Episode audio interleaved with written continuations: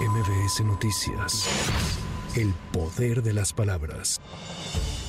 Sofía Zamarrón Apodaca, hija del activista Julián Levarón, fue reportada como desaparecida a través de redes sociales. Sin embargo, a pesar de que ya fue localizada, se confirma que sí la mantuvieron retenida. Hasta el momento se desconocen los motivos por los cuales la joven habría estado desaparecida.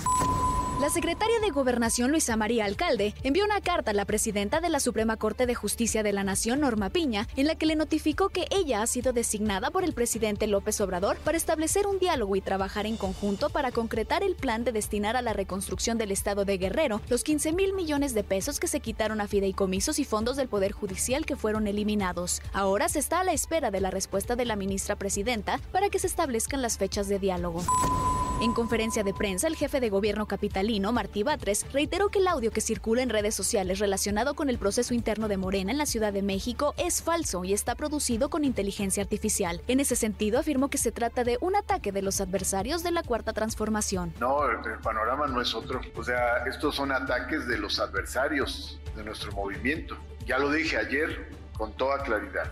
Es un video falso, es una fabricación artificial y bueno, es muy sencillo de comprobar. Hay un ejercicio que hizo aquí Clark hoy por la mañana. A partir del jueves 9 de noviembre estará cerrado el tramo de la línea 1 del metro que va de Valderas a Observatorio debido a que inicia la fase 2 de los trabajos de modernización. El secretario de Movilidad, Andrés Lachus, informó que desde el lunes 6 de noviembre estará en funcionamiento el servicio alterno de 180 unidades de RTP de Valderas a Observatorio en cuatro circuitos.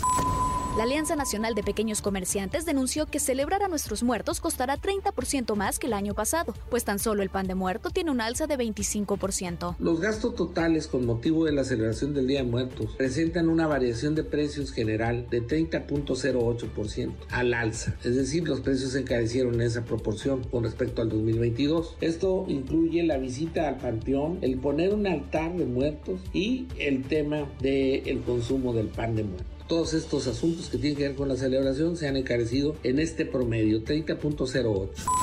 A pesar de que el gobernador de Nuevo León, Samuel García, solicitó licencia para separarse del cargo a partir del 2 de diciembre, el mandatario regiomontano adelantará su salida del gobierno estatal. El secretario general de gobierno de la entidad, Javier Navarro Velasco, informó que será el domingo 12 de noviembre cuando el mandatario estatal se ausente para contender en el proceso interno para la elección de candidato a la presidencia por México por el partido Movimiento Ciudadano.